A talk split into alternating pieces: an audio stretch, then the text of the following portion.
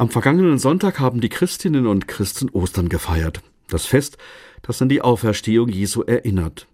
Wenn ich in den vier Evangelien in der Bibel nachlese, dann gibt es dort keine Erzählung, die genau sagt, wie die Auferstehung sich abgespielt hat. Aber es wird erzählt, was unmittelbar nach der Auferstehung Jesu mit seinen Jüngern und Jüngerinnen passiert. Jedes Evangelium bringt unterschiedliche Details. Eins ist aber in allen Evangelien gleich. Immer sind es Frauen, die das leere Grab Jesu entdecken und dann die Männer informieren. Das kann man gar nicht oft genug sagen.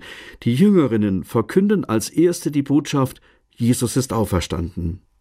Theologisch wird die Auferstehung Jesu als der Beginn der christlichen Kirche gesehen. Und es sind Frauen, die den Anfang der Kirche ganz entscheidend mit befördert haben. Am Anfang der Kirche haben auch Frauen Gemeinden geleitet und den Glauben verkündet. Davon ist allerdings im Lauf der Kirchengeschichte nicht mehr viel übrig geblieben. Sie ist im Wesentlichen eine Männerkirche geworden. Nur langsam wächst das Bewusstsein, Frauen können und sollen im Leben der Kirche eine wichtige Rolle spielen. Diskussionen darüber verlaufen oft sehr hitzig. Und nicht allen Argumenten, die dabei eingebracht werden, kann ich folgen. Für mich sind die Ostererzählungen der vier Evangelien ganz wesentlich. Und ich frage mich, was wäre wohl geworden, wenn die Frauen damals nicht die Botschaft von der Auferstehung Jesu weitergesagt hätten.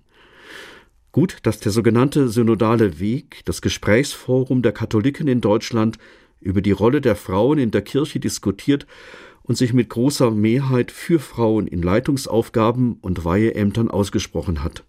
Ich hoffe sehr, dass dies nun auch umgesetzt wird, und ich bin sicher, es wird die Kirche lebendiger machen.